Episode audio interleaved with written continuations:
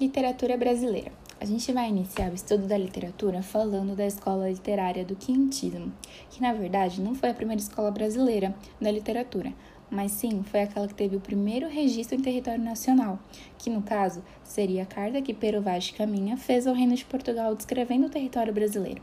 Então, a gente pode falar que o quintismo, na verdade, serviu de inspiração para alguns poetas e escritores do romantismo e do modernismo, mas de fato não há um destaque muito grande nem mesmo no vestibular. Mas a gente pode apontar pessoas em que foram muito importantes nesse contexto, que foi o Pero Vaz de Caminha, que foi o escritor da primeira carta, e o padre José de Anchieta e o padre Manuel da Nóbrega, que justamente esse período da escola começou com a chegada dos primeiros jesuítas e também com a chegada dos portugueses aqui no Brasil. Literatura brasileira, o estudo do Barroco. O Barroco ele teve início com a presopopeia do poema épico de Bento Teixeira e teve um contexto histórico na era colonial, com invasões dos holandeses aqui no Brasil e também com a chegada dos bandeirantes. Então, essa escola literária ela tem uma frequência das antíteses e dos paradoxos, aquilo que já foi falado nas figuras de linguagens. Tem uma fugacidade de tempo e incerteza de vida. As características seriam o rebuscamento, o virtuosianismo, o, o ornamento exagerado, o jogo sutil de palavras e ideias, a ousadia de metáforas e associações. Também a gente vai falar sobre o cultismo ou o gongorismo, que seria o abuso de metáforas, hipérboles e antíteses. Hipérboles é exagero, tá? É a obsessão pela linguagem oculta e até mesmo o jogo de palavras em que era feito no, nas poesias, em, enfim. A gente pode falar também de uma característica muito importante que seria o conceptismo, que é o jogo de ideias, pesquisas e a essência íntima daquele poema. Destacaram-se nessa época Gregório de Matos, apelidado de A Boca do Inferno, que oscilou entre o sagrado e o profano. Era um poeta lírico, satírico, reflexivo, filósofo, sacro, encomisiástico e obsceno, e não foi um poeta épico. Também a gente tem o Bento Teixeira e o padre Antônio Vieira. Padre Antônio ele foi um expoente máximo da literatura brasileira e da literatura portuguesa, pois durante a sua, é, a sua estada em Portugal aderiu a temas nacionais portugueses e durante a sua permanência no Brasil aderiu a temas nacionais brasileiros. Ele era prosador e não poeta, e conceptista, pois atacou o cultismo. É, escreveu sermões, entre eles o sermão da sexagésima. A última escola do período colonial aqui no Brasil seria o arcadismo aquele que teve início com a publicação de obras poéticas de Cláudio Manuel da Costa com a obra inicial do arcadismo brasileiro. O contexto histórico aponta em Confidência Mineira, a Revolução Farroupilha e a vinda da família real para o Brasil. A gente pode destacar como características principais dessa escola o pastorialismo, o bucolismo, que é o ideal de vida simples junto à natureza, Fugere Urbain, que seria evitar a cidade em livre tradução, ou fugir até da civilização, que seria a busca do equilíbrio e da naturalidade no contexto com a natureza. O Carpe Diem, que em livre tradução aproveite o dia, seria a consciência de fugacidade de tempo.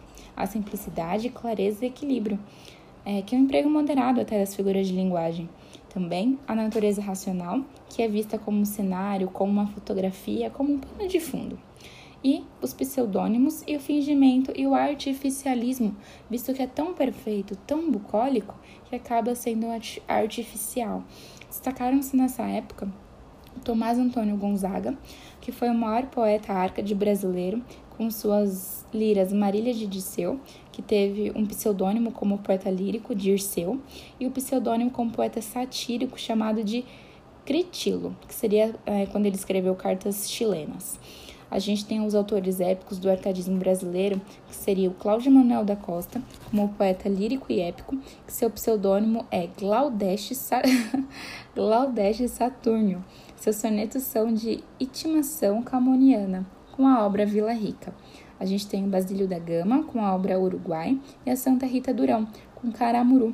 Observação: o índio, antes do José de Alencar, ele aparece nos poemas épicos Uruguai e Caramuru, Portanto, o arcadismo preparou o romantismo.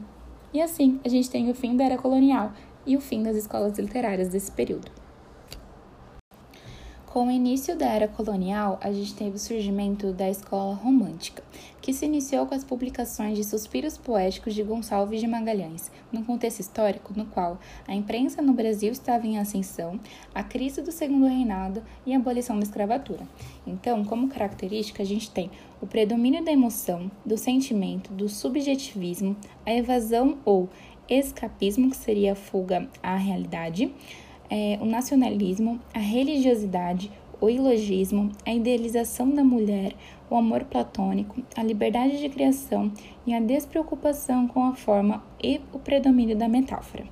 A primeira geração romântica foi de 1840 a 1850. Ela teve caráter indianista e nacionalista. A temática sempre era baseada no índio e a pátria. É, nessa época, a gente teve como destaque o Gonçalves Dias, com a obra Canção de Exílios e Juca Pirama. E a gente tem também a segunda geração romântica, que ocorreu aí nesse período de 1850 a 1860, também é chamada de geração byroniana ou mal do século, onde ela se destaca por ser extremamente individualista ou ultrarromântica. A temática sempre era a morte, tinha um contexto bem melancólico, bem dramático. É, nessa época se destacou o Álvaro de Azevedo, que era um poeta da dúvida, tinha obsessão pela morte e recebeu a influência de Byron e Shakespeare. Ele oscila entre a realidade e a fantasia, e como livro principal tem o livro dos de, os livros de contos do Noite da Taverna. Na terceira geração e última, ela inicia-se em 1860 e vai até 1870. Também é chamada de condoreira, social ou goana a temática é a abolição e a república.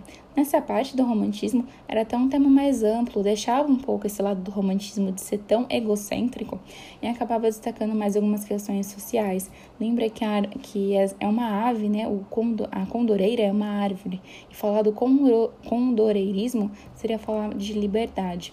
Nessa época, se destacaram-se poetas como Castro Alves, que é um poeta representante da burguesia liberal, e teve como obras Espumas Flutuantes, O Navio Negreiro e Vozes da África. Na prosa, já se destacaram José de Alencar, que era um representante maior do romantismo, é, defensor do falar brasileiro, da forma ao herói, do amalgamando a vida e a natureza. Ele tem uma obra muito importante chamada Iracema, tá? Onde retrata o índio e dá um enfoque na, na natureza brasileira. A gente tem o Joaquim Manuel de Macedo com a obra Moreninha, Bernardo Guimarães com a obra Escrava Isaura, Manuel Antônio de Almeida com a obra Memória de um Sargento de Milícias. É, e na modalidades dos românticos, a gente tem romance de folhetim, romance urbano, romance é, regionalista e o romance indianista e histórico, né, que seria do José de Alencar com o Guarani. É, o romantismo ele está para o modernismo, tá? Essa é uma observação muito importante. Ainda na área nacional, a gente vai falar sobre o realismo, que iniciou-se com a publicação de Memórias Póstumas de Brás Cubas, que é um livro de Machado de Assis publicado em 1881. O realismo tem como característica a literatura de combate social, crítica à burguesia, ao adultério e ao clero. Tem uma análise psicológica dos personagens e possui grande objetividade e temas contemporâneos. Nesse período, destacou-se Machado de Assis com a trilogia de Memórias Póstumas de Brás Cubas, que é narrada em primeira pessoa, Quincas Borbas, com a frase Morde ao vencedor as batatas, e Dom Casmurro, narrado em primeira pessoa, que é um enigma de traição. A partir dessa escola literária, iniciou-se o naturalismo, que teve início com a publicação de O Mulato, de Aloysio de Azevedo, e tá, esteve presente no contexto histórico da proclamação da República e a Primeira República. Então, naturalismo tem como característica o desdobramento do realismo. Os escritores naturalistas retratam pessoas marginalizadas pela sociedade, também é fruto da experiência, possui análise biológica patológica dos personagens e tem um determinismo acentuado, aquele mesmo determinismo da filosofia. Além disso, os personagens são comparados a animais e aí é, relembra o zoomorfismo, tá? Nesse período destacaram-se Luiz de Azevedo, com as obras O Mulato e o Curtiço, e lembra que no Curtiço, romance social, o personagem principal é o próprio Curtiço, e também o Raul Pompeia com a obra O Ateneu. Também ainda na era nacional, a gente vai falar sobre o parnasianismo, que iniciou-se com a publicação de fanfarras de Teófilo Dias no contexto histórico do contemporâneo do realismo e do naturalismo. Como característica, a gente tem um estilo especificamente poético que desenvolveu-se junto com o realismo e o naturalismo, por isso a gente fala que é contemporâneo. É, como carro-chefe, eles falaram que era a arte pela arte. Então, eles tinham a maior preocupação dos poetas com fazer poético. Também a gente pode falar que é uma poesia descritiva e sem conteúdo, mas tem um vocábulo muito nobre, ou seja, tinha uma importância muito grande de como a poesia era feita. Nessa época destacou-se Olavo Bilac, que foi um poeta representante dessa escola, com, a, com o livro Profissões de Fé. Também, uma outra escola literária desse período seria o simbolismo, uma escolinha mais curta, mas ainda assim muito importante. Tem um contexto histórico na época da fundação da Academia Brasileira de Letras e destacou-se o poeta representante é, Cruz e Souza, Missal e Broquéis.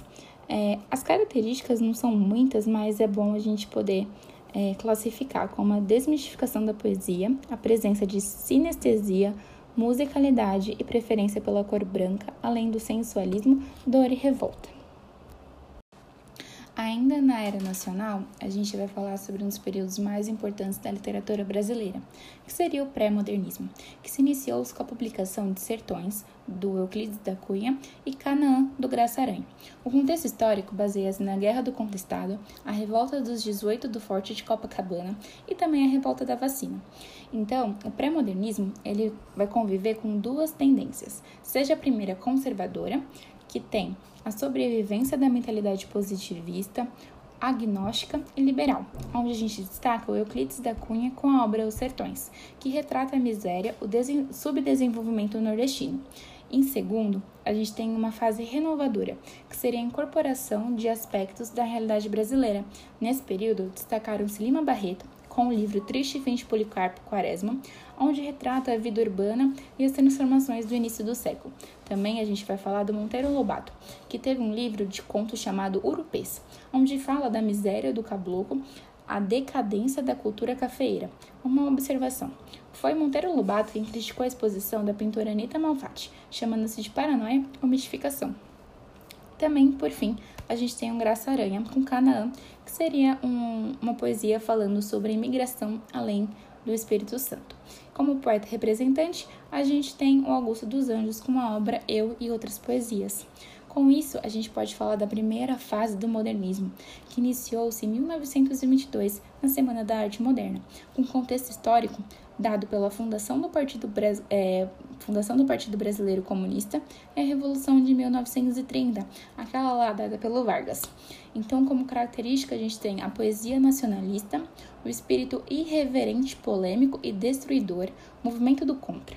A gente tem também o anarquismo, a luta contra o, na, o tradicionalismo, paródia e humor, além da liberdade da estética, verso livre, também sem o uso de métrica e é, com a linguagem coloquial em ascensão na literatura. Nesse período, destacaram-se o Mário de Andrade com a obra Pauliceia Desvairada, o Oswald de Andrade com a obra Manifesto Antropofágico e Manuel Bandeira com a obra Libertinagem. E aí a gente entra na segunda fase do modernismo, com contexto histórico que se dá pela Era Vargas, e a época também de ascensão do Lampião e o cangaço no sertão. Nesse período, a gente vai destacar a prosa regionalista nordestina, como prosa neorrealista e neonaturalista. Como representantes, a gente tem o Graciliano Ramos, que seria o representante maior, o criador do romance psicológico nordestino chamado de Vidas Secas e São Bernardo. A gente tem também o Jorge Amado com a obras Mar Morto e Capitães de Areia. José Lins do Rego com a obra Menino do Engenho e Fogo Morto, Raquel Queiroz com a obra O 15 e José Américo de Almeida com a obra A Bagaceira. A, poeta, é, a poesia 30 e 40 seria nos anos tá, 1930 e 1945. É, ela tem rumo para o universal, então ela teve a presença de Carlos Drummond de Andrade, onde ele fez uma poesia com uma tensão ideológica muito forte.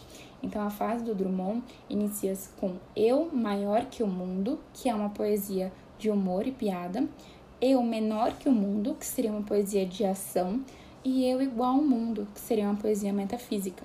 A gente também tem nesse período os poetas espiritualistas, que a gente vai destacar Cecília Meirelles, herdeira do simbolismo, Jorge de Lima com a invenção de Orfeu e Vinícius de Moraes com sonetos de fidelidade.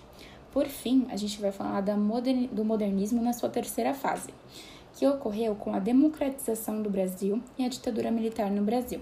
Continua o predomínio da prosa nesse período e a gente tem como representantes o Guimarães Rosa, o neologismo, é, consagrado pela obra Sagarana, a Clarice Lispector, de um modo mais introspectivo, com a obra Laços de Família, onde a autora procura retratar o cotidiano monótono e sufocante da família burguesa brasileira. Uma observação muito importante seria que os escritores acima, acima procuravam um, é, universalizar o romance nacional e são considerados pela crítica literária escritores instrumentalistas. E na poesia concreta a gente tem o João Cabral de Melo Neto, com, é, que seria um poeta de poucas palavras, uma obra de maior relevância literária, Morte e Vida Severina, que tem uma intertextualidade com o teatro vicentino, tá? E é isso, acabou. Naturalismo é um movimento estético literário da segunda metade do século XIX. Então, ele surgiu na França em meados do século XIX com a publicação da obra Germinal, do escritor francês Émile Zola. O contexto histórico ele engloba tanto o positivismo de Comte, o evolucionismo de Darwin, a psicologia, as pesquisas antropológicas, os avanços políticos como a democracia, o liberalismo e também o socialismo. Em Portugal, o movimento é de modernização da indústria, é, de transporte também da comunicação, impulsionados pela Revolução Industrial. Vale lembrar as características do naturalismo, que é objetividade, materialismo, cientificismo e determinismo, positivismo e darwinismo, linguagem simples e coloquial, descrições minuciosas, a realidade e denúncia social, temas polêmicos, leis da natureza, paisagens rurais, instinto humano, homem como produto biológico, a também os personagens marginalizados e a negação dos aspectos românticos. Temos como os principais escritores do naturalismo o Essa de Queiroz, lembra que ele é de Portugal, então ali em meados de 1900, 1845 a 1900 ele escreveu O Ministério da Estrada de Sintra, O Crime do Padre Amaro e também A Tragédia da Rua das Flores. Essa é considerado pela crítica um autor realista, mas também, como o naturalismo acaba sendo uma ramificação do, do realismo, então não tem problema a gente apontar as suas obras aqui. O Aloysio de Azevedo, ele escreveu Um Mulato em 81 e também Um Cortiço, que é a obra-chave do desencadeamento do naturalismo, certo? É importante também falar do Raul Pompeia, que escreveu o Ateneu em 1888, tá? Por fim, agora é, entre as correlações que a gente pode fazer sobre o realismo e naturalismo é que no, é, no realismo temos a análise psicológica dos personagens e no naturalismo as personagens são determinadas segundo os aspectos biológicos, históricos e também sociais. Então, esses aspectos que irão determinar suas ações. Assim, o realismo esteve mais centrado no personagem em seus aspectos psicológicos, já o naturalismo focou nos aspectos sociais, voltados para a biologia e também para as patologias humanas. Além disso, os, é, os personagens retratados no naturalismo fazem parte de uma, é, de uma realidade social mais decadente e mais marginalizada, enquanto no realismo as obras literárias apresentam a burguesia da época. Isso é uma diferença muito importante. É, é isso.